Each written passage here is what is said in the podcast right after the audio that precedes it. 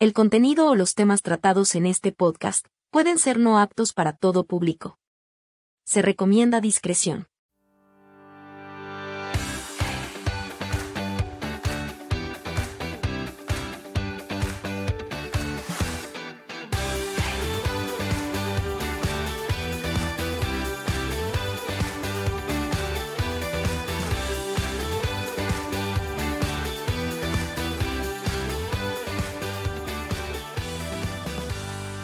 Sean bienvenidos al podcast Entre Cuarentones. Mi nombre es Alejandro Pérez y pues la semana pasada Rafael Arzaga nos compartió su experiencia en haber estado en un hospital psiquiátrico, así como su testimonio de pertenecer a la comunidad judía. Lo siguiente es parte de esa conversación. ¿Sabes que esa empresa?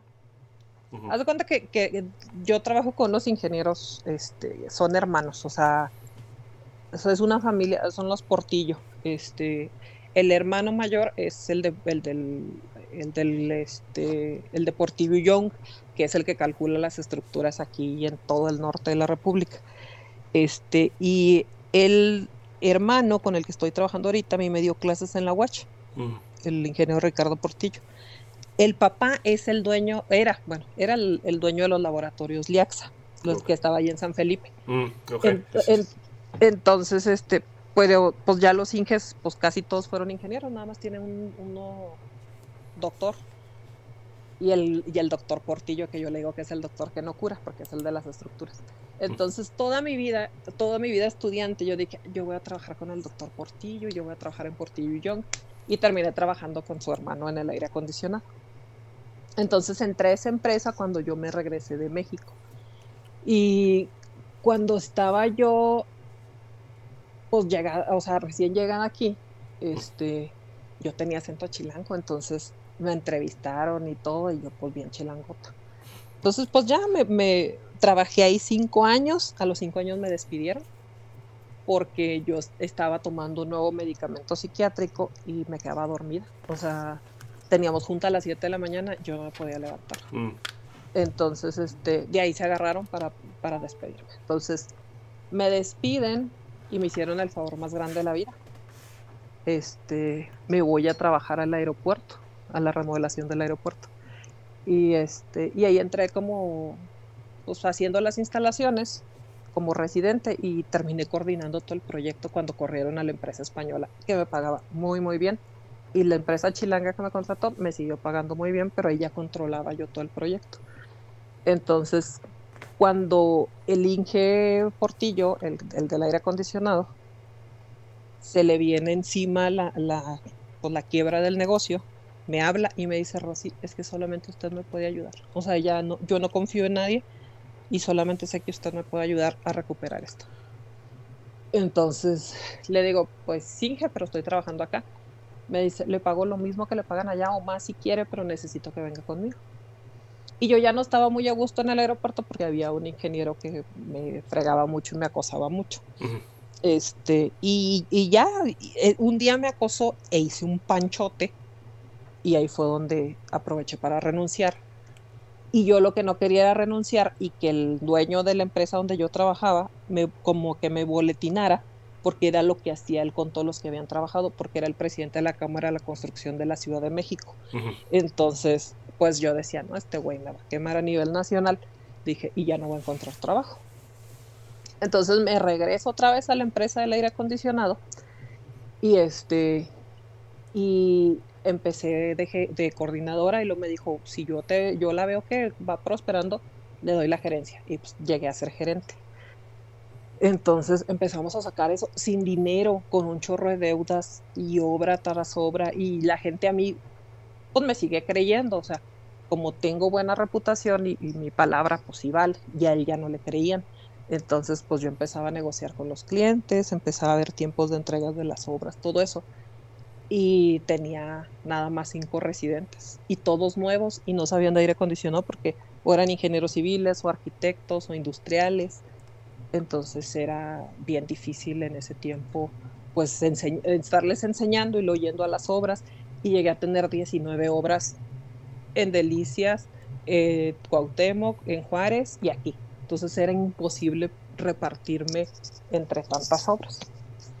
Y llegó un momento donde mi salud tronó. O sea, ahí fue donde llegó el primer infarto y, y ahí ya era como te tienes que relajar, ya cero estrés, todo. Entonces cuando llegó el segundo, me dijo, regresé yo de la incapacidad. Ah, me da el segundo, luego la vesícula y luego regreso yo de esa incapacidad de la vesícula y me dice, ¿y usted qué hace aquí? Y luego yo, pues ya vengo a trabajar. Me dice, no, Rosy, usted ya no me sirve así. Yo ya a usted ya no le puedo dar este estrés. O sea, yo no necesito un gerente así. Y yo así como que, ¿cómo? O sea... Ah, sí. Ajá, o sea, yo, me está despidiendo. Y me dijo, sí. Y le digo, pero ¿por qué ingeniero? O sea, me dijo, porque yo usted, yo ya no la puedo estresar. Y yo necesito un gerente que le pueda exigir y le, y le pueda estresar. Y yo me quedé así como, o sea, yo sí me saqué un chorro de onda. Y el, y el que estaba de encargado a Juárez, yo no, no lo conocía, este, pero nos hicimos muy buenos amigos. O mm. sea, muy, muy buenos amigos. Y ese día que me despidió me dijo, oiga, le mandé un WhatsApp por enero. Y luego yo, no, pues no lo vi. Y me dijo, ah, pues es que ahí le avisaba que se, se murió Polo. Y yo así como, o sea, mi mejor amigo se había muerto de COVID, no me había dicho, eh, o sea, yo nunca me di cuenta. este, me despidió, o sea, me dio las dos noticias así y yo, cuando me despidió, yo no lloré. O sea, dije, bueno, no voy a llorar, no pero cuando mi hijo se murió Polo, así las lágrimas me salían y me salían y me salían y me salían y no podía parar de llorar. Y me dice, pasé con el contador para que le diga cuánto es su finiquito. Me quería dar nueve mil pesos y yo le digo, pero ¿por qué me dice? Es que es como si usted estuviera renunciando. Le digo, no, es que no, no, yo no le hago todo eso. Entonces me dice, es que yo lo que yo le voy a dar, y si quiere demandarme, demande. Entonces yo le dije, le dije, ¿sabe qué? Usted sabe que yo no lo voy a demandar. Le dije, porque si hay algo que yo tengo en la vida es ser agradecida. Le dije, y yo conozco a su hermano desde hace como 25 años. Le dije, entonces yo no lo puedo demandar a usted porque yo sé que su hermano es el socio mayoritario de esta empresa y de él he aprendido todo lo que sé de aire acondicionado. Y ustedes mismos me mandaron a cursos y trajeron gente que me especializara en esto. Le dije, y pues yo no, no soy mal agradecida. Le dije, pero pues déme lo justo. Entonces, este, me dijo, no, Rosy, es que es lo que le puedo dar. y de ahí no lo sacaba, y de ahí no lo sacaba, y de ahí no lo sacaba. Entonces le dije, bueno, dije, en estos tres meses estuve incapacitada, le dije, este, pues se me juntar las mensualidades del carro. Le dije, démelo en las tres mensualidades y deme para comprar mi medicamento de este mes. Y ya. Entonces me dice, ¿cuánto es? Le dije, son 30 mil pesos. Entonces ya me dijo, ok, nomás por ser usted. Y dije, hijo de su chingada madre. O sea, me dio tanto coraje porque dije, yo le ayudé a sacar la empresa del hoyo, este, los clientes volvieron a creer en la empresa, todo así. Y se me hizo bien, bien, bien mala onda. Entonces yo ya estaba acá tirada en mi depresión y ya me quiero morir y no sé qué. Y, mm. y fue cuando ya de mis treinta y tantos intentos que tuve por desvivirme, este, ese fue el de el por suspensión, que es el más cabrón.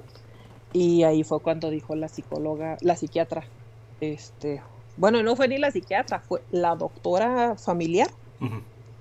Me tocaba cita así como tres días después de eso. Y me dijo, ¿qué te pasó en el cuello? Y yo, este, pues nada. Y luego ya me dijo, ¿te golpeó tu esposo? Y yo, no, no. y ya le tuve que contar. Entonces, este, me empezó a, empezó a escribir y luego me dice, te tengo que internar. Y luego le dije, ¿cómo? me dice, sí, o sea, como médico, yo tengo la facultad y la obligación. La obligación, sí. De internarte en un hospital psiquiátrico para resguardar tu vida. Y luego yo me quedé así como de, ¿cómo me va a mandar ese lado? O sea, yo no estoy loco. O sea, yo así como que todo así en la cabeza. Y entonces, este, le dije a mi esposo, le dije, yo salí llorando y le dije, pues, me quieren encerrar en el psiquiátrico y que no sé qué. Y luego me dijo, ¿y tú qué piensas? Y luego le digo, no sé. O sea, yo en ese momento decía, por una parte sí y luego la otra no, porque yo decía, ¿qué me va a pasar allá adentro? ¿Qué me pueden hacer? Todo. Así es. Y ya de cuenta que me, me ponen en una lista de espera y me dicen, bueno, pues como en dos meses. Y aparte me iban a hacer un tratamiento para la depresión aguda que yo tenía. Entonces, este, en ese tratamiento era la terapia electroconvulsiva, que antes le llamaban electroshock. Entonces, este, yo le pregunté a Meni, le dije, oye, ¿qué tan efectiva es? Y me dijo, Meni, es lo más efectivo que hay. Y es lo, lo último, así, lo último, el último recurso del psiquiatra es ese. Entonces yo fui con mi psiquiatra a consulta y me dijo, este Rosy, ya lo último que nos falta con usted es eso, o sea, la terapia electroconvulsiva y no sé qué tantas cosas. Entonces, este, me dijo, pues ahora que le ingresen al cesame, me dijo, yo estoy ahí, yo trabajo también ahí y ahí la veo.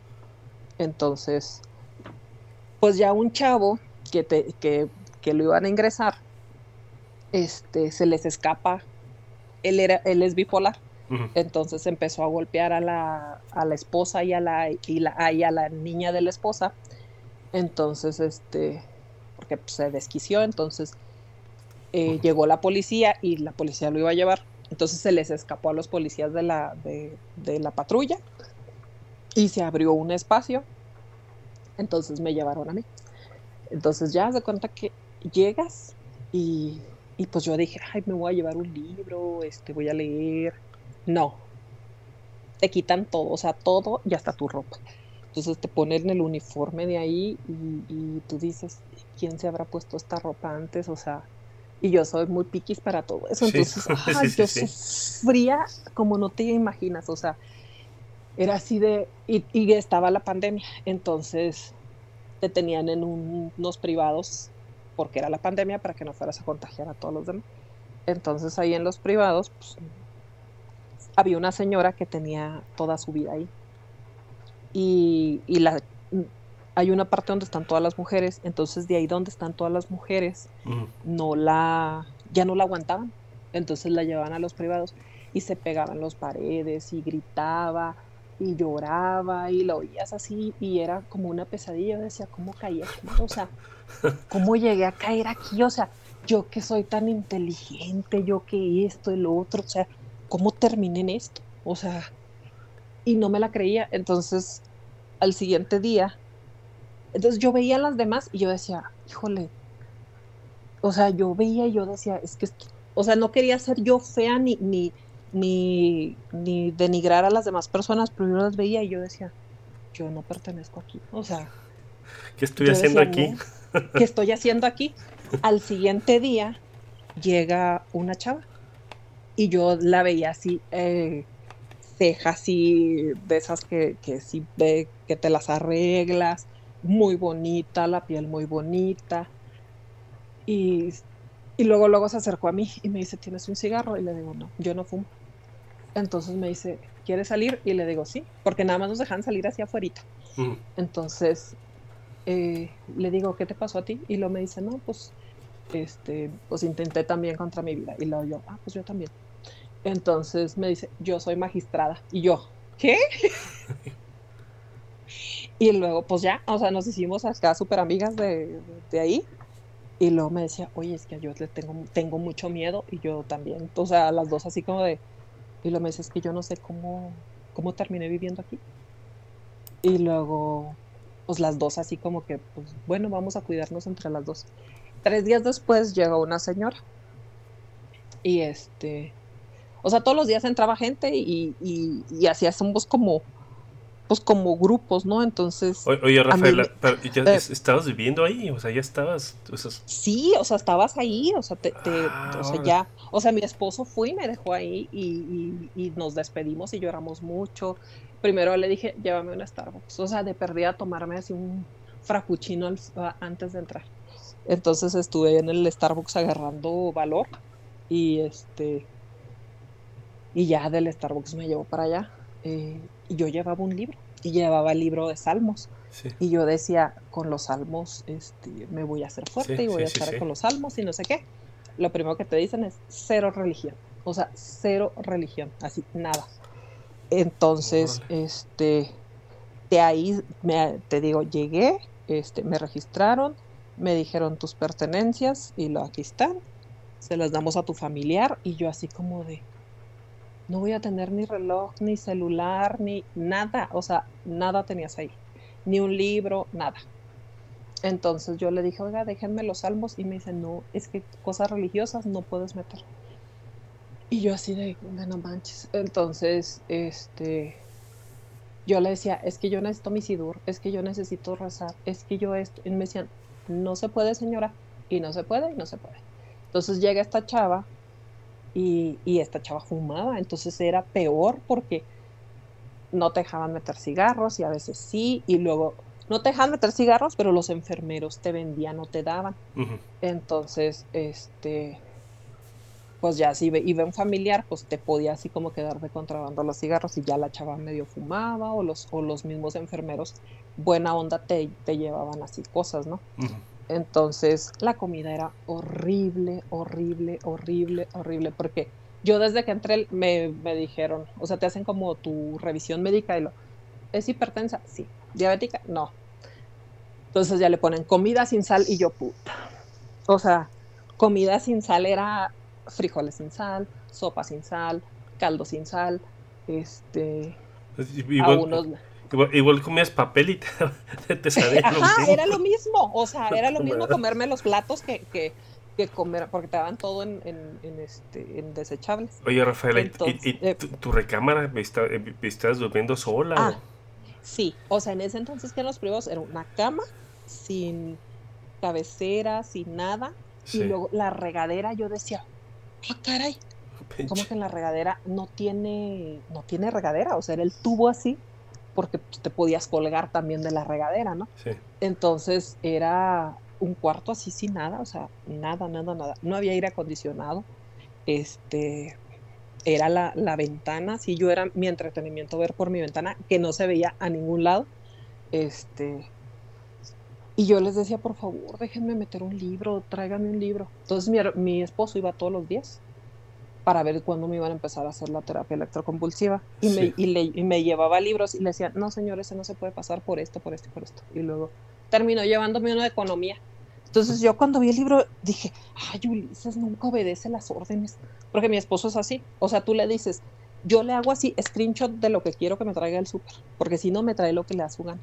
Entonces, yo dije, ay, Ulises, ¿por qué? Y luego me dice, yo todos los días iba, Rosy, con un libro diferente y me lo rechazaban y me lo rechazaban y ese no y ese no, hasta que ese de economía, que dijo, me voy a llevar uno de la maestría. Entonces él hizo su maestría ahí en conta. Y este, la de administración. Y me dio ese fregado libro y yo, yo decía, yo que estoy leyendo esto y estoy hasta más viejo que la fregada. Entonces salíamos, era en la mañana bien temprano, como a las 7, nos levantaban, era así, de a fuerza, entre 6 y media, 7, para bañarnos. Entonces ya te tenías que bañar, tenías tu baño y esos eran los primeros 7 días. Y comías, desayunabas a las 8, comías a la 1 y cenabas a las 7. Entonces, ¿Y, dormías? Y te dormías a las 8. Entonces, a las, a las 8 te empezaban a dar los medicamentos y te tenías que formar. Entonces te daban así de, te nombraban y luego, o en la fila ya te iban diciendo, ah, pues, tal nombre, ¿no? Entonces ya este, te daban tus medicamentos. Y yo, yo los contaba, yo decía, yo tomo seis en la noche porque hay siete. Entonces le preguntaba, oiga, ¿por qué son más de los que yo tomo? Son los que le dejó su doctor. Entonces, así, bien secas, ¿eh? Entonces yo decía, algo nos dan para pendejarnos porque, o sea, todo el día andábamos como zombies, o sea, así yo me sentía así como que ida, así, yo decía, no, esa no soy yo y no soy yo. Entonces entra la chava esta como al, al día siguiente o a los dos días, la que era magistrada, la que es magistrada, y me dice, oye, ¿no te sientes como atontada? Le dije, sí. Le dije, sí, me siento como atontada. O sea, le dije, no sé qué nos están dando. Me dice, ¿verdad que nos están dando algo? Le dije, mm. sí. Entonces ya este, la chava me decía, es que a mí no me gusta la comida. Le digo, pues a mí menos, a ti te la dan con sal, a mí no me la dan sin sal. Y luego ya este, a los, como a los tres días entra otra señora y se va luego, luego así derechito con nosotros. Y luego me dice, oigan, tengo mucho miedo. Y luego nosotros, pues, ay, bienvenida al club. Y la señora me dice, y le dijimos, oye, ¿por qué te trajeron aquí? Y luego nos dice, es que me dio un, este, un ataque de ansiedad porque me gasté dos millones de la cuenta de mi esposo. Y yo, ¿qué? Chica, con eso pago mi casa, dije yo. y yo, ¿cómo? Y lo me dijo, sí. Me dijo, me, me, empecé a poner muy mal porque mi esposo me descubrió que él era infiel y que le había robado dos millones de la cuenta de la constructora, para que el esposo tenía una constructora. Y este, dijo, y yo tenía un novio de veintitantos años. Me dijo, nos habíamos ido a Cancún, toda la Riviera Maya, este, le compré un carro, este, nos fuimos de vacaciones a no sé dónde, con el dinero del esposo, ¿eh? Entonces me dijo, y aparte pues me gustaba mucho el casino. Y yo dije, ay, no, pues ya sé de dónde. Dos millones Entonces, en el casino, no, dos, Entre el casino y el novio y comprarle carro al novio. Y el novio, el novio toda madre, él salió huyendo con, con carro. Sí, o sea, el chavo la dejó, la abandonó cuando, cuando el esposo se dio cuenta y se fregó con el carro, o sea, se fue. Entonces ella decía, es que mis hijas, y es que, ¿qué les voy a decir cuando salga de aquí? Y luego yo decía, ay, güey, o sea, y yo cuando la vi, y cuando me estaba diciendo eso, yo me acordé mucho de mi mamá, porque mis papás se divorciaron estando yo ya vieja, porque mi mamá fue infiel. Entonces, este, yo la veía y yo decía, hija de tu madre, esto se parecía a mi mamá. Yo la veía y yo decía, ay Dios, pero bueno, nos hicimos amigas las tres, entonces ya éramos como que las loquitas nice y las otras allá, pero lo nice te lo quitan ahí. O sea, lo fancy que llegaste, te lo quitan. Entonces, este, a los siete días te pasan ya al área de mujeres. Y ahí es donde dices, Dios mío, ¿qué estoy haciendo aquí? O sea, sí. si, yo decía ya que estoy haciendo aquí, o sea, acá fue, entré, haz de cuenta que te meten por una puerta y luego empiezas a ver como un patio grande y luego ya entrabas así y luego entras toda miedosa, ¿no? Y ves muchas camas así como 50 camas y luego, este, entro yo con la, con la enfermera y luego ya me entrega a la otra enfermera y me voy con otra chava, o sea, a dos nos cambiaron ese día. Entonces me dicen, ah, pues aquí está esta cama y esa es tuya. Y luego mi cama estaba así como doblada para en medio. y luego, pues me, o sea, yo me acosté y luego así. Pero antes de eso, cuando ya me entregan, ya voy caminando y una vieja así con muchas trencitas en la cabeza, o sea, parecía hasta que estaba en el bote, o sea, o sea, yo, yo me sentía como si estuviera en la cárcel. Entonces se me queda viendo y me dice, ¿qué me ves? No le contesté y yo me seguí caminando. Entonces, este, haz de cuenta que me fui a la cama esa que estaba toda fea y yo decía, yo no, no quiero estar aquí, no quiero estar aquí. ¿cómo, se sentía la energía ahí en, en esa área? Era así súper pesada y luego era en la noche, o sea, la primer noche. O sea, primero fue la primer comida, o sea, yo, yo desayuné todavía allá en, los privados y luego la comida fue eh, todas las 50 en un cuartito así largo y unas barritas como de 30 centímetros y ahí te sentabas en un banquito. Entonces, una enfermera, y come rápido, y ya, nos vamos a llevar los platos, tienes que tirarlo. Y luego yo le decía, oye, es que yo soy alérgica a las manzanas, ¿me puedes dar otra fruta? Y lo, no. Y luego yo así como de, pero es que no me llené. Había una chava que me decía, este, ¿quieres esto? Y lo ve así como de, ay, no me das, o sea, o sea, era así un pinche sufrimiento de la comida. El, yo les decía, oye, quiero agua, quiero una botella de agua, ¿puedo tener una botella de agua? No, tienes que tomar de los bebederos. Y yo tomo un diurético para el corazón.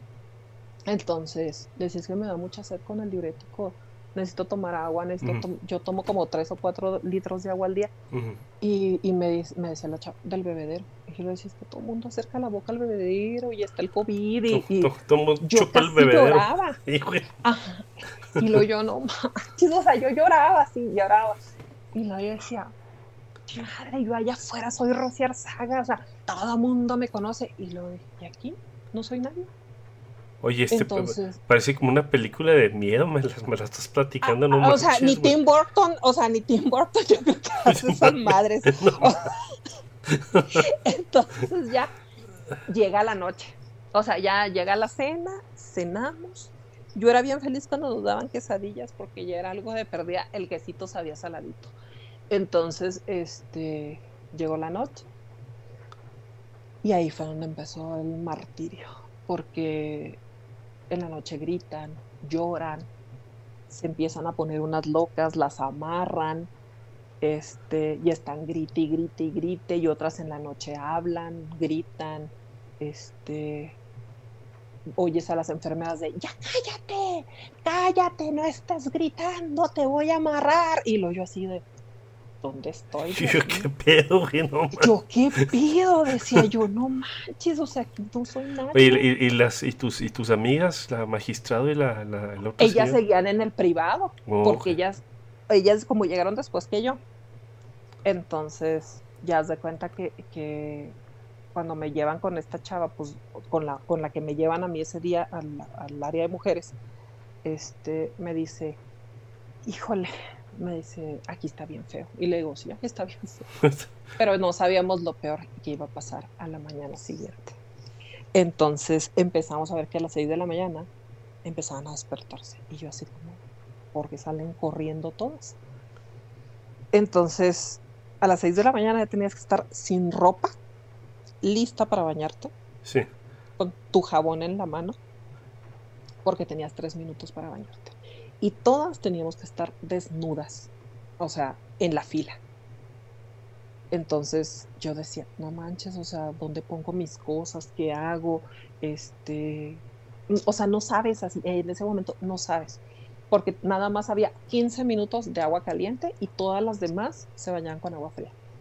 Los baños para ir a hacer pipí no tenían puertas, entonces, este, pues así es enfrente de todas y lo más gacho era el baño, o sea, porque era rápido, o sea, eran puros gritos todo el día y a mí me gritas y yo me apendejo, o sea, yo soy muy buena para gritar, pero si a mí me gritas, yo me atonto, o sea, a mí me, das me, pegas un grito y yo de estar así bien fregona y sí, yo y esto, pero me gritas y a mí me vence el grito.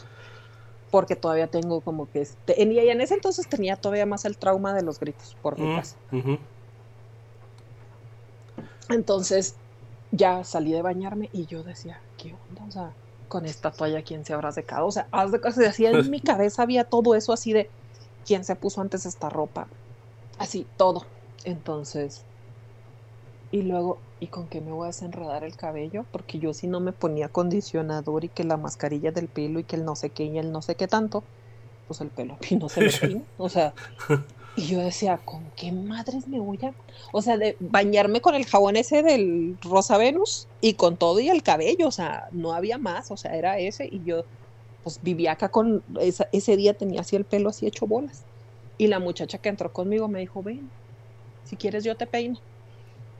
Entonces ella me peinaba, yo la peinaba a ella y luego ella me hacía unas trenzas y luego yo le hacía trenzas a ella y ya.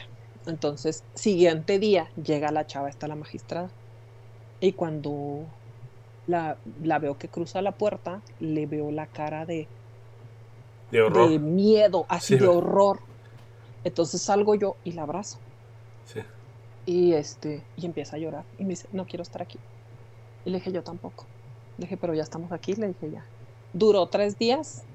Le empezó a hablar a, a porque podías hablar, podías pedir hablarle a tu familia este, si los enfermeros así como que, si eran buena onda y podías así como que, oye, llámale a mi familiar y dile que estoy bien o que necesito esto o algo. La chava dijo, quiero mi alta voluntaria. No me importa que en el trabajo me... Ah, porque de su trabajo la mandaron, o sea, ella fue así como de, fue su intento y luego del trabajo le dijeron, es que no puedes estar aquí, o sea, siendo magistrada no puedes estar en esa condición, tienes que recuperarte. Entonces la mandan al cesame y, le, y la chava así como de, no, quiero mi alta voluntaria, quiero mi y duró como tres días así con el alta voluntaria y el alta voluntaria. Y en la noche me decía, ¿estás, ¿estás despierta? Y yo sí. porque gritan tan feo? Le digo, así gritaron. Ayer le decía yo. Y había una señora que todos los días la amarraban, o sea, la amarraban y luego le tapaban la boca así para que no estuviera gritando. Y le gritaban bien feo y luego había otras pues que que ya no tienen razón, o sea, de que ya se hacían pipí, o sea, había así todo eso, ¿no? Y había una señora bien amable, bien, bien amable. Y luego era del Estado de México. Entonces, este, le dije, ¿cuánto tiempo tienes aquí? Me dice, yo ya no me acuerdo, mija.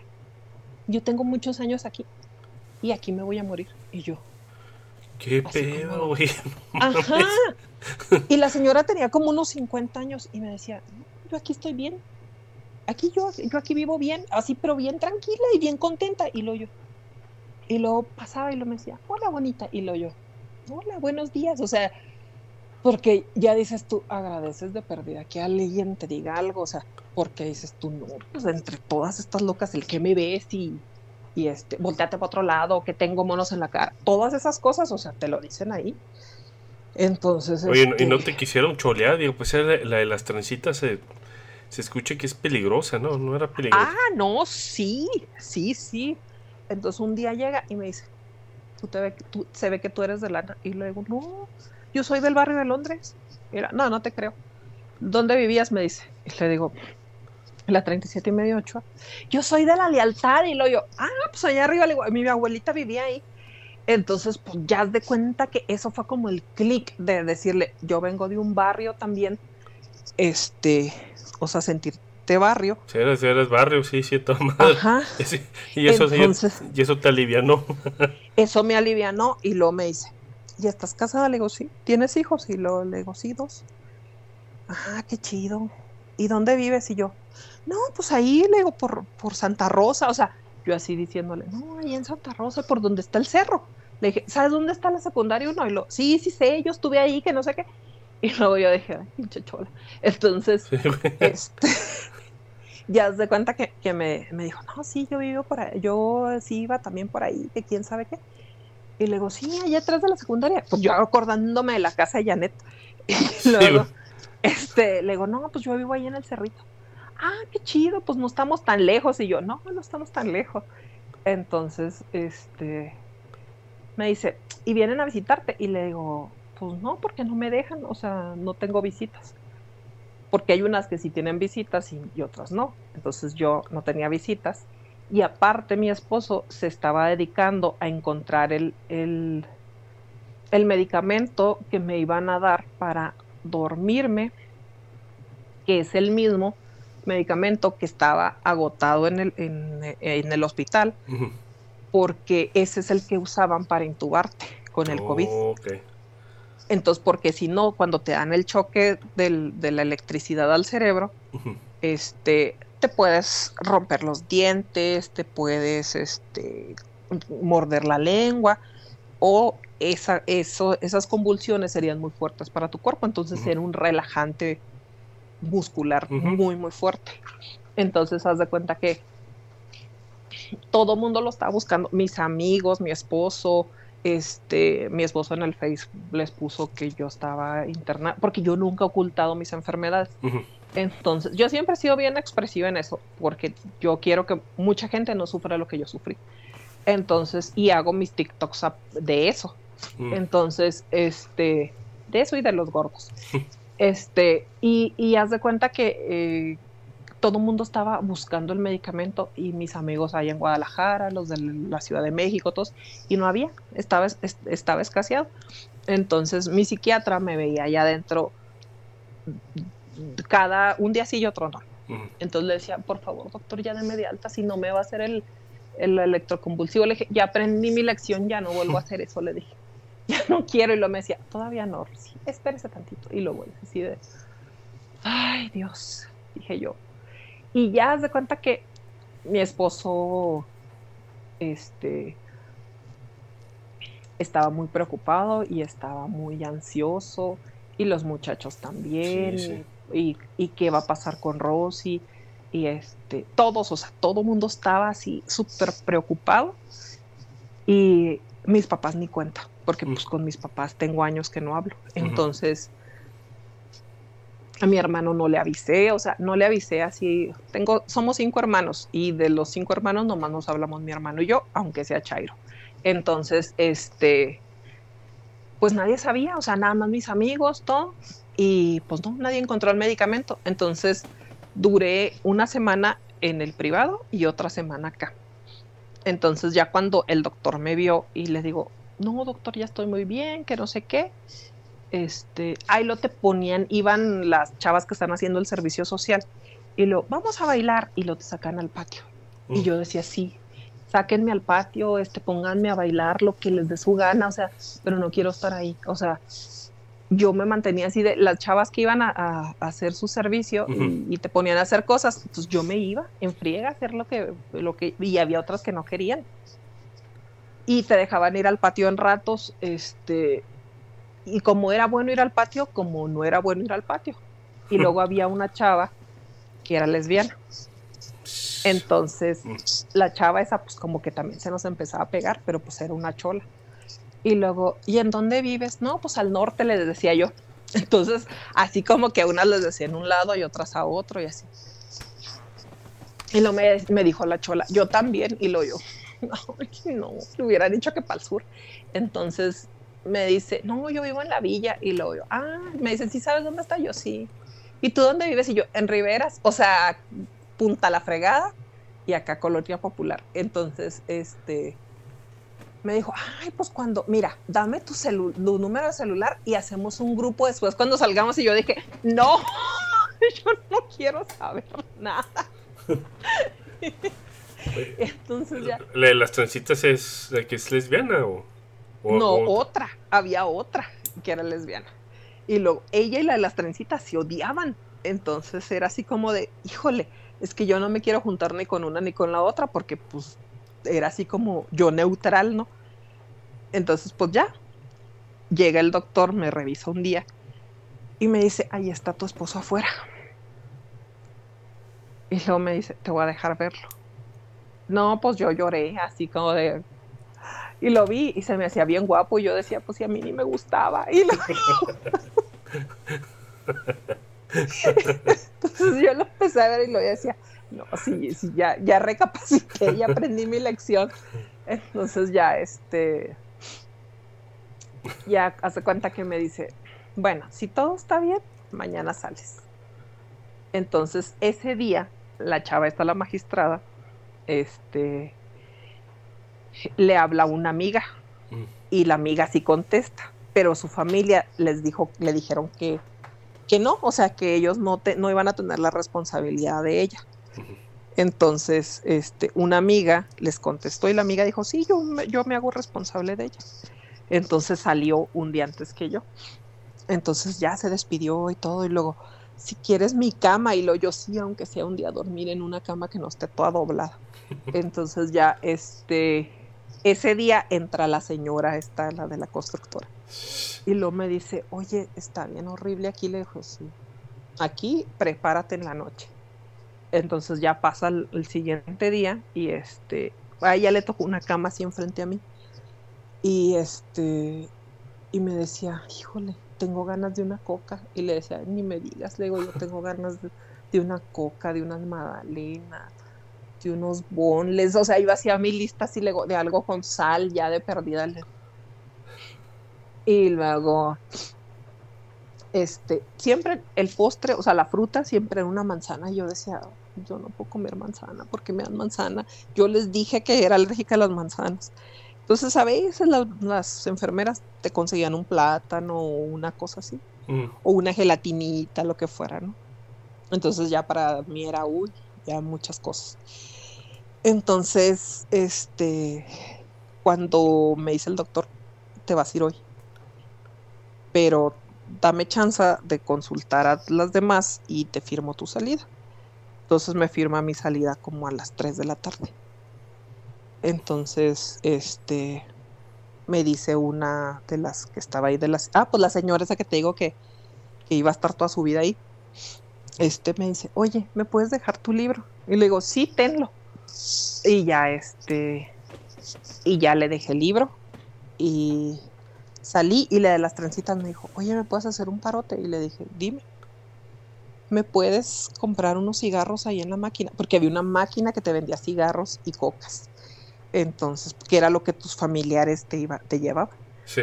Entonces la chava me dijo, ¿me puedes comprar unos cigarros? ¿Me puedes pichar unos cigarros? Me dijo, me, me, acuerdo que me dijo. Y, y, le dije, sí. Le digo, si mi esposo trae dinero, con mucho gusto. Y la señora esta de, de la, la, de los dos millones me dice, sí. una coquita. Y le digo, sí. Entonces ya le dije a mi esposo, oye, ¿traes dinero? Me dijo, sí. Le digo, para echarle a la maquinita, para comprarle a esta chava unos cigarros y a la otra una coquita. Y se las, se las mandamos con la, con la enfermera. Y pues ya no supimos si se las dieron o no. Pero yo salí. Y lo primero que hice fue cuando llegué, este, mis perros, o sea, sí me recibieron los cuatro. Sí, sí, pues. Este, como ves en los videos así de cuando llega el soldado y salen los perros corriendo. Sí. Así, así haz de cuenta que los perros, este, y yo llorando, abrazada de mis perros, mis perros así encima de mí, lamiéndome la cara, las manos, todo. Desesperados. Así, ajá, desesperados. Hasta así. quiero llorar. No, pues yo lloraba y lloraba y lloraba. Y le dije a mi esposo, me quiero bañar. Le dije, porque le digo, tengo días que me baño como en tres minutos. O sea, me quiero bañar. Me bañé y ahora sí abracé a los muchachos. Este, los muchachos llorando conmigo, Ros, te queremos mucho. Este, así. Entonces mi esposo dijo, ¿sabes qué? necesitamos hacer ejercicio para que se te quite la ansiedad. Y luego a mí siempre cuando me dicen hacer ejercicio, yo sí soy bien floja. O sea, yo eso sí no, o sea, me puedes decir lo que sea, pero ponte a hacer ejercicio, híjole, no. y, y, luego mi esposo pues es delgado. Sí. Entonces, yo lo veía, los, me, primero me dijo, vamos a caminar aquí dentro del fraccionamiento. Y pues yo vivo en un circuito, de cuenta mm. que es un circuito y lo son las calles intermedias. Yo vivo sobre el circuito y pues aquí veo que todos pasan corriendo y paseando perros y todo. Entonces, este, mi esposo me decía, vamos, le damos dos vueltas al circuito. Me dice, ya son dos kilómetros. Vamos a empezar con eso. Pues ya caminando y platicando y vas como reina de la primavera. Buenas tardes, vecino. Buenas noches, vecino. Y así vas por todos lados. Yeah así el que te vas topando de, con el perro, sí, buenas sí. noches, vecino. Así vas, no lo conoces, pero buenas noches. Entonces ya yo decía, ay, no, o sea, yo no soy, o sea, sí soy sociable, pero no tanto, tanto. Entonces, este, me decía, vamos a caminar y lo yo, ay, no. Entonces me dijo, ¿sabes qué? Vamos al gimnasio. Entonces eh, me inscribe en el SmartFit junto con él y él se ponía media hora a correr y luego yo 10 minutos y yo ya me estaba subiendo un chorro las pulsaciones y yo le decía, oye, como que algo no anda bien. Y luego me dice, no, es que no tienes condición. Y luego, le digo, bueno, ahí voy a la elíptica. Entonces un día en la elíptica, ¡fum! O sea, se me apagó la luz y le alcancé a gritar, Ulises. Y luego ya llegó y yo ya me estaba desmayando. Y, me ve el pulso y me dice, trae 180. Le dije, te dije. O sea, yo cuando desperté, accioné lo, te dije que estaba sintiendo mal. Entonces me dice, no, pues ya le hablo al cardiólogo. Y me dice, si te sube a 120, le paras. Y vuelves otra vez a que te baje y lo vuelves a empezar otra vez. Me dijo, no hagas mucho cardio. Me dijo, haz poquito a tus posibilidades. Cinco minutos, si puedes caminar, así. Y bueno, así empecé todo y un día estaba ya en el mostrador del, del este del, del SmartFit sí. y, me, y, en, y me meten a un grupo. Y dije yo, ay, caray. Y luego el grupo decía Tora. Entonces, y me decía, te agregó Jimmy Tawil. Ah, yo había hablado con Jimmy Tawil había hablado medio año antes. Uh -huh. Cuando recién pasó, bueno, ya cuando había pasado lo, lo, lo del primer infarto, uh -huh. un año antes había hablado con Jimmy. Porque ¿Quién? empecé a ir al cardiólogo. ¿Quién es, quién es Jimmy Tawil? Mi rabino. Ah, okay. Entonces, oh, okay. entonces haz de cuenta que este me pasa el contacto. Yo estaba en otro grupo con otros de Monterrey, porque yo decía, no, pues con Monterrey está mejor. Entonces, este, un día me dice uno de los del grupo, habla con Jimmy Tawil, porque él tiene contactos en el hospital de cardiología. Uh -huh. Me dice, ¿y él te puede ayudar? Me pasa el teléfono a Jimmy Tawil y luego ya le hablo, le digo, Rabino, ¿cómo está? Mire, yo estoy acá con los de soy, soy este compañera de, estudio de la Torah de un grupo de que está en, Nuevo León, en Monterrey, le dije, y me, me recomendó con usted Shalom Salas. Le dije, y, y Shalom este, me dijo que usted me podría ayudar. Entonces ya le conté y me dijo, sí tengo los contactos, sí te puedo ingresar, sí podemos hacer todo eso, necesito que te vengas a vivir a la Ciudad de México. Y luego yo así como de, ¿y cómo le voy a hacer? Entonces me dijo, podemos empezar yendo al Hospital General, que es donde tengo más contactos, este, y, podemos ya después ir a cardiología. Hablo yo con mi cardiólogo y me dice, no, todavía no es tan, tan necesario. Me dice, vamos a intentarlo con este tratamiento y, ya. Entonces yo seguía los tratamientos del doctor. Entonces Jimmy Tawil guardó mi número y cuando hizo el, grupo de para estudiar Torah, este, y pues todo eso todavía era finales de la pandemia, o sea, ya era así los finales. Y entonces pues todo el mundo estudiaba en grupos de Zoom, pues porque ya nadie podía ni congregarse en ningún lado ni tomar clases en ningún lado.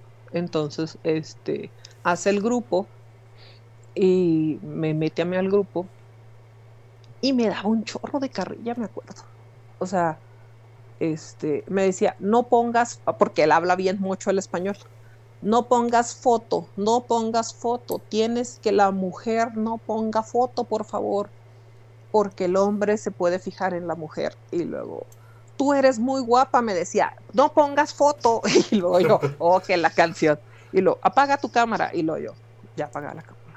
Señoras, por favor, no pongan foto. Y luego, ya me decía, este, ¿dónde está tu esposo?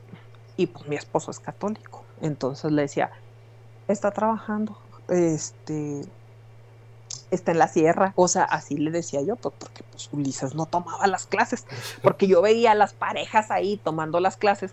Entonces me decía, este, y cada cuando viene tu esposo, le digo, pues los viernes. ¿En Chabate está? Sí, jajam, sí está. Entonces yo así bien, che mentirosa, yo decía, me voy al infierno. Entonces ya se cuenta que este un día me dice, eh, ¿tu esposo? Y le digo, aquí está. Entonces me dice, pon la cámara y lo yo.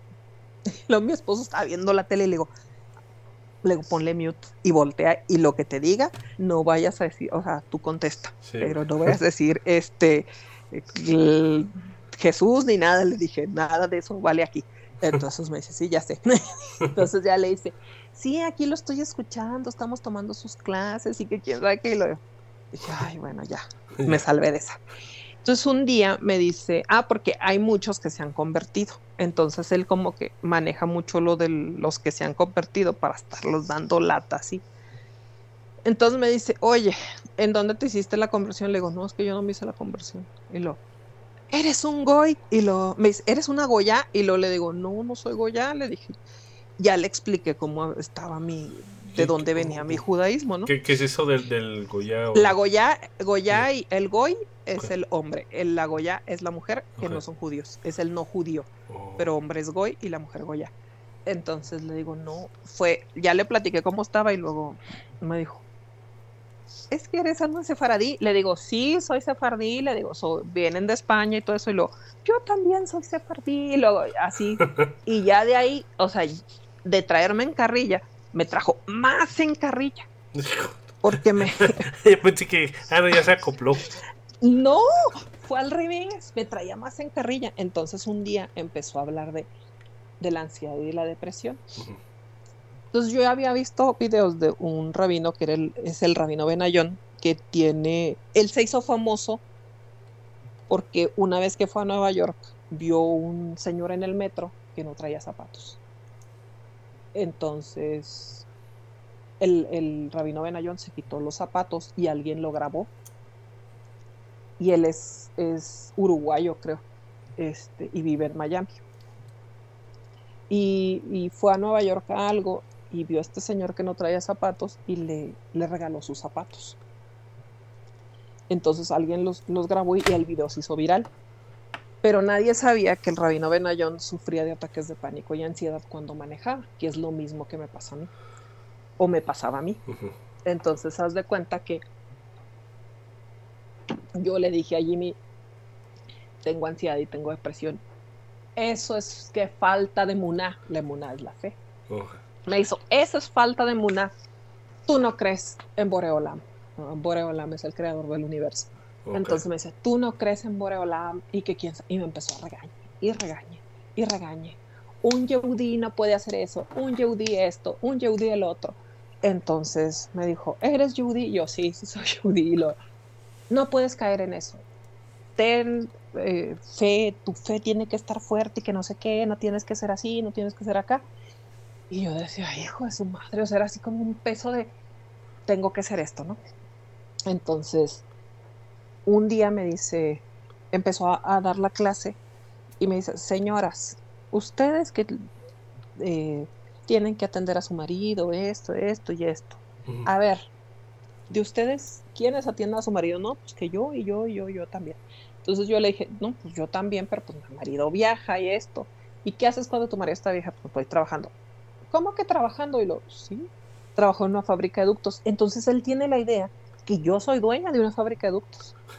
Entonces me dice, siempre me dice, que tiene que andar haciendo una mujer ser ingeniera y andar entre puros hombres y lo yo. Le digo, pero visto con recato. Y la neta es que sí, o sea, mis vestidos son largos, este, no me cubro el cabello ni me pongo, las pelucas están muy caras. Entonces, este, y él también dice, el rabino te tiene que escoger la peluca. Y yo dije, no, me va a escoger una como la de Susana Alexander. dije, no. no. Entonces, este, pues ya hay unas güeras bien bonitas de pelo largo y dije, no, yo sí me compro, me compro una de esas. Entonces yo pues de repente sí me cubro la cabeza cuando hace frío, porque ahorita pues está canijo con el calor. Entonces cuando son clases de mujeres y yo estoy en la oficina, ahí tengo yo una mascada donde me tapo la cabeza, porque ahí sí puedes poner la cámara. Cuando son clases mixtas, no, para que los hombres no te vean y no seas como tentación para otro hombre. Oh, excelente, ok. Entonces, porque se supone que, tú debes de conservarte nada más para tu esposo. Entonces no eh, puedes eh, tener... Es parecido a, los, a, la, religión musulmana, ¿no? Donde las, mujeres están tapadas. ¿Es, parecido? Sí. Es, es, parecido, pero, pero como más light. Porque mira, el, te puedes vestir con vestidos muy bonitos, largos. O sea, yo me compro vestidos muy bonitos que son largos y luego si te pones los tenis se te ven bien chidos. Entonces usas eso, entonces haces como una moda, o sea, como que tenemos una moda interna. Y luego te peinas de cierta forma, este, tu cabello está recogido o usas la peluca. la mayoría se compra pelucas güeras, o sea, casi todas somos güeras. Entonces, este, te maquillas de cierta forma que no llames mucho la atención, pero te arreglas y lo que siempre, o sea, todas, todas, todas, todas todas así, todas. Yo porque soy de las pobres, pero casi todas tienen una bolsa Chanel o una bolsa este Hermes o una bolsa Louis Vuitton. Mm. Entonces todas tienen así como que un guardarropa muy variado, de recato pero muy variado, dos tres pelucas y, y este y sus bolsas Chanel, Louis Vuitton y todo. Porque él mismo nos dice y lo me dice. Cuando ya me cambia el nombre a Rafaela, fue cuando ya ahora sí ya me habían diagnosticado todo y pues ya no me daban la, la, lo del tiempo de vida, eh, la expectativa de vida, que me dijo el cardiólogo que no me la podía dar, o sea que ya no tenía expectativa de vida. Entonces le hablo yo y le, empiezo a decir. Y, y, me dijo, ¿cómo está tu emuná? Le dije, muy bien.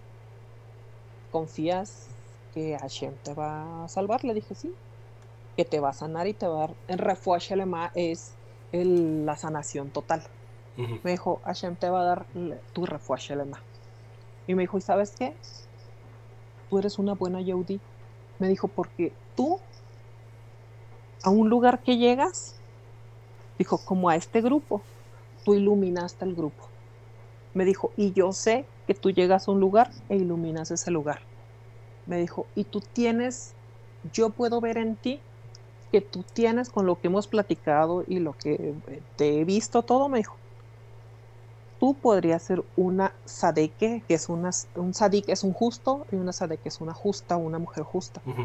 Me dijo, y podrías estudiar Torah y dar eso, y podría ser una, una mora. La mora es la mujer que enseña. Entonces me dijo, ¿tú podrías hacer eso? Me dijo, pero en ese lugar, eh, pero en lugar de estar haciendo eso, estás metida en una fábrica de ductos. Y luego le digo, pues sí, jaja. Y lo me dice, voy a cambiarte el nombre. Entonces me empezó a mandar audios de WhatsApp. O sea, terminamos la plática por teléfono y, y me empieza a mandar audios de WhatsApp. Me dijo, déjame busco qué nombre te voy a poner. Entonces me dice, desde el día de hoy, Rosy se muere y nace Rafaela para cambiar tu destino. Entonces cuando me dice Rafaela, sí. dije, no manches, o sea, Rafaela, qué chido. Porque Rafaela viene de refuá, de la salvación o de la sanación. Entonces cuando tú buscas Rafaela, quieres decir la mujer que Dios sanó. Excelente. Entonces, te lo juro que cambiándome el nombre, o sea, empezó a cambiar todo. O sea, desde mi estado de ánimo, desde todo así, o sea, cambió mi vida, todo, todo, todo. Y, y la gente me dice, es que una semana antes tú ya estabas lista así como de, ya tengo todo listo, ya me voy a morir, yo ya cumplí, yo ya todo, este, ya está listo para el hoyo. Entonces, este, hasta yo le dije, oiga, ya vaya bien viendo un, un lote ahí en el panteón judío, le dije, que sea más barato, o sea, y que, y que venga ya, este, hay, hay como una parte donde, donde unas mujeres van a venir a preparar mi cuerpo el día que me muera. Entonces, este, se llama Hebra. Entonces yo le decía, no, pues ya vaya preparando hasta la Hebra y todo. Él me decía, no, tú te vas a sanar. Me dijo, ten, ten tu una muy fuerte y que todo eso va a pasar. Entonces yo así de, eso va a pasar. Y este, y me dijo, y no digas que te vas a morir. Porque si dices que te vas a morir, te vas a morir. Y me dijo, no digas eso. Entonces, procuro ya no decir esas cosas. Entonces, ya se cuenta que, que, que, empezó a cambiar todo, empezó a cambiar mi vida, todo. Yo a veces eh, despertaba y la presión estaba súper alta por lo que dejaba, por lo que dejo de respirar en las noches. Entonces, ahora me despierto, me veo la presión normal, este, sí dejo de respirar varias veces en la noche, pero no son lapsos largos, o sea, me despierto luego, luego, este, me relajo, me vuelvo a dormir y ya. Y, y hace cuenta que fue, todo fue pasando así muy rápido, entonces me dijo, entre más tú te creas que eres Rafaela, te va a pasar esto, o sea, te vas a empezar a sanar. Y yo, pues sí, y ya todo mundo, o sea, me empieza a decir Rafaela, Rafaela, Rafaela, Rafaela. ¿Y ya? Entonces, no, cuando, cuando, tú mencionaste, yo sí, sé porque sé, no, no, obviamente no soy judío, pero sé algunas, tengo conocimiento de algunas cosas y cuando me dijiste Rafaela, ¿no? Ya es Rafaela, ¿no? Sí. Tiene que ser Rafaela. Rafael. Entonces, ya se cuenta que pasó eso y todo mundo así como que me vio que cambié. Lo que hago todos los días, sí, es arreglarme todos, todos los días, que no se me vean las ojeras, que no me vea demacrada, este, que todos me vean bien. Que no te veas dejada, ¿no? Sí, y además que no se me vea la cara enferma. Entonces, procuro tomarme fotos, las subo al Facebook, para que todo el mundo esté como que, ah, no está tan enferma. Entonces, yo misma, hacerme la idea, no estoy tan enferma, este, y disfrutar el tiempo que me queda. Entonces lo que le dije yo a mi esposo es, si me llega a pasar algo, que los riñones me fallen, que haya que hacerme diálisis, todo eso, le dije, no quiero. Yo quiero vivir bien el tiempo que me quede. Le dije, quiero vivir completita así. O sea, si me tienen que dar algo para el dolor, pues que me den para el dolor. Pero que me empiecen a hacer cosas, le dije, no, ya no quiero. O sea, eso, eso sí no quiero y que me tengan viviendo así como que me voy degenerando y me voy haciendo como vegetal y todo eso. Le dije, no, o sea, eso es algo que yo no quiero llegar a dar como que lata a la familia. Entonces, pero todas las clases empecé, bueno, empecé así y luego eh, yo tenía yo veía muchos, uh, unos, uno, una página de tanto de Facebook como de Internet que son noticias de, de, de los judíos. Se llama Enlace Judío. Entonces es una página de, de, la Ciudad de México y te da noticias de Israel, te da como que los avances médicos que hay, todo lo que van haciendo, ¿no? Y ahí descubrí muchas cosas que hacen de, pues para los sismos, que ellos les sirven para cuando hay bombardeos y, y, van a rescatar gente, que tienen como un escáner donde te dice, ah, mira, aquí hay gente. Este, en, este, en, est en, estos grupos que tú comentas, fue donde se metió el otro día este señor antisemita y, y, y se burló de ustedes. Sí, así es. Ese, sí el, lo, ese, ese, ese, nombre sí lo puedes decir porque hay que denunciar todo este tipo de personas que, que nada más generan odio. Ahora, tú, si, tú lo, si tú lo quieres mencionar, ¿eh? no, no es... No, sí, sí, sí, y era un, era un perfil, o sea, como así como de user, user 320 no sé qué. Sí. Entonces yo le hice screenshot sí. y ahí tengo la foto del señor y lo busqué y tiene solamente un video con la señora y le comenté y le dije, oye, me das tanta pena. Le dije, porque tienes que ser antisemita para darte a notar. Le dije que ni siquiera sabes pronunciar y menos escribir Hitler. Le dije, Hitler. un video con Hitler. Hitler le no digo, y le dije, se ve tu odio, tu mala educación, todo así le empecé a decir. Le dije, pero lo único que te puedo decir es que nos dio risa, le dije. No nos ofendió, no nada, fue risa. Entonces yo empiezo a ver a Enlace Judío y empiezo a ver unas, clases, unas pláticas ahí con un chavo que se veía agradable, se veía muy chavo y lo empecé a ver muy alivianado y dije, ah, qué chido. Y, en, y entonces empezó, empecé a ver todo eso. Y de repente dice el chavo, les voy a presentar mi libro, que no sé qué, escribí un libro, se llama Ok, hablemos de amor. Entonces, entonces dije, ah, mira, qué chido. Y luego ya empezó a decir, no, que mi mentor es Pepe Gordon. Y luego yo dije, ah, Pepe Gordon, Pepe Gordon es escritor, este, también es periodista, también escribe en varios periódicos. Y luego yo dije, vamos, qué buena onda. Entonces yo empecé así a ver a ese chavo los lunes y los viernes y se llama Marc Cachar. Entonces, Marc eh, un día dijo, oigan, este, tengo un grupo virtual, se llama Puentes y no Muros, entonces ya empezó a decirlo de Puentes y no Muros, entonces entro ya a Puentes no Muros en el Patreon y, Sí. y, me, y veo que cuesta 50 dólares. Entonces dije, "Mm, pues no está mal. O sea, no está mal. Dije, pues para las clases que nos, nos va a dar, dije, pues está, está bien. Él es fan de los de, de las guerras de las galaxias. Ok. Entonces hizo uno de comparar el judaísmo con Star Wars. Ok.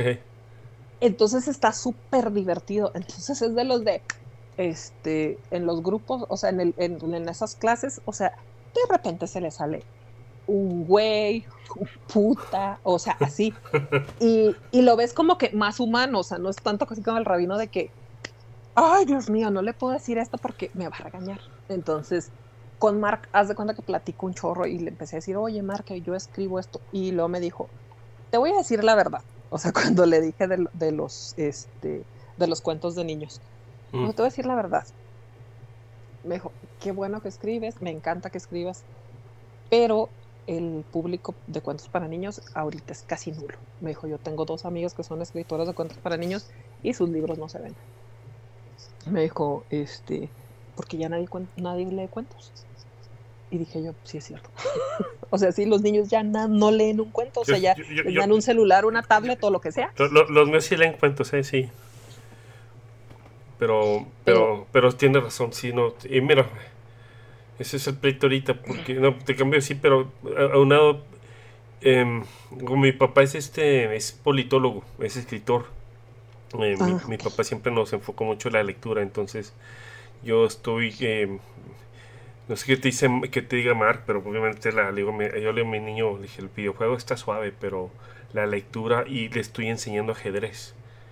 chido. Entonces, entonces por ahí lo quiero atacar porque tiene razón, este.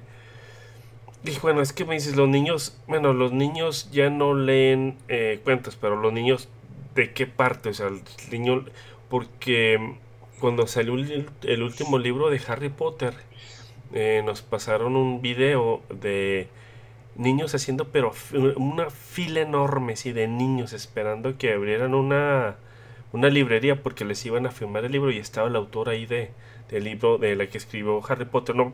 Ajá. Entonces dije, ah, qué toda madre.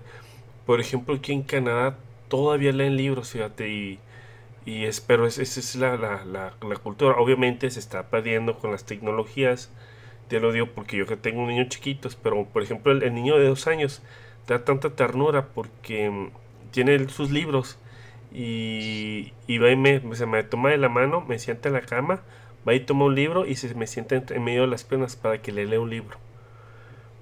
y es que eso hacíamos nosotros, o sea, yo iba a que me leyeran cuentos y a mí sí me, a mí sí me enseñaron así como de, ah, vamos a leerte un cuento, este, aquí está tu cuento, cuando ya sabía leer. Y mi papá también lo que hacía era comprarme cómics. Entonces, de Marvel. Sí, sí. Entonces, yo desde niña, yo conocía a todos los de Marvel. Entonces, cuando empezaron a salir las películas, era yo de, ah, sí. Y también soy fan de la Guerra de las Galaxias. Entonces, sí soy muy ñoña en esas cosas, este, pero pues me han servido para otras, ¿no? Oye. Entonces, también de lo. Sí. No, no, es, que, es que yo pensaba yo que puedes, digo, obviamente puede ser una, se me ocurre una escritora independiente, ¿no? O sea, tú puedes publicar tus... yo digo que no, no, no, dejes ese, si tienes ese don, no lo dejes. Sí, no. Que, que fue lo que me dijo Mark, me dijo, mira, cuando yo empecé a hacer mi libro, hice independiente. Me dijo, luego me empezaron, me, me, me habló una, una editora de Estados Unidos, me dijo, muy importante, y que querían este, publicar mi libro. Pero ellos querían cambiarle cosas a mi libro. Me dijo, si te vas con una editorial, te van a querer cambiar cosas. Me dijo, entonces yo te recomiendo que vayas a un independiente. Entonces yo tuve un jefe, ah, pues ahí en el aeropuerto, el que era mi, mi, mi jefe directo, él también escribía. Y él tiene un libro, una novela romántica basada en su vida, que está buenísima el ingeniero se llama Rubén Leiva. Entonces él vendía su libro por Amazon. Mm. Entonces dice, de repente me llegan, pues que 10 dólares, 12 dólares, este, de, de, que alguien compra mi libro y son las regalías. Me dice, y los imprimen, o sea, tú lo mandas pedir y te va a llegar como en cuatro días porque los imprimen luego, luego, o sea, no, no tienen stock, o sea, tú lo, cuando lo vendes, te lo imprimen. Entonces me dice, está muy padre. Y le dije, ok, si, si me puede ayudar usted a revisarme lo que escribí, este, le dije, pues, le agradecería mucho. Y ya quedamos que sí, que sí, sí, sí, sí. Y, él se fue a hacer el, a remodelar el aeropuerto de, Tijuana y creo que todavía está allá. Y este, y ahora con Mark estoy retomando eso. Entonces, en una de las clases, antes de empezar la clase, porque las grabamos para el Patreon, este, empezamos a platicar de, ah, pues sí, me, fue así la semana, que no sé qué. Ahí hay una chava que es de Colombia, que es psicóloga también, de las que estamos ahí en el grupo del Patreon. Y hay otra psicóloga que es, no me acuerdo si es de, de, de, León o de, o de Baja California. De uno de esos dos lugares es, que ella también es psicóloga. Entonces la otra vez estábamos platicando y dijo Mark que había platicado con Pepe Gordon y le había dicho que por qué no hacía un libro de la depresión en el judaísmo. Y de por qué no es bien vista en muchos lados. Y porque por muchos rabinos no es bien vista.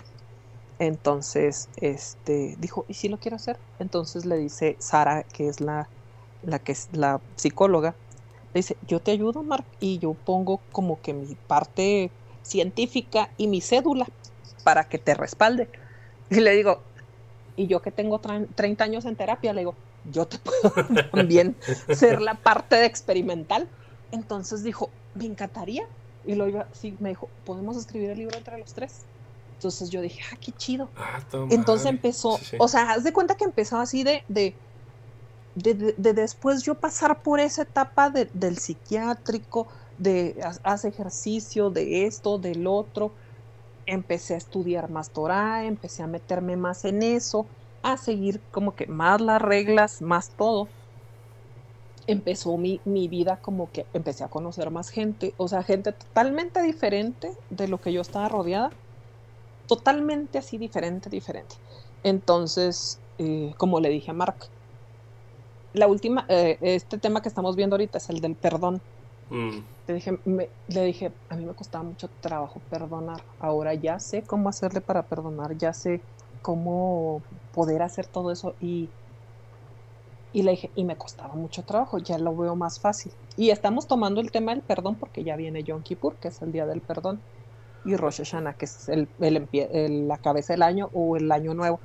Oye, este, después, después digamos una, una hora completa a, lo que es el perdón, es muy interesante, ¿eh? sí, sí, es muy interesante el perdón. Muchas gracias por haber estado con nosotros en esta emisión.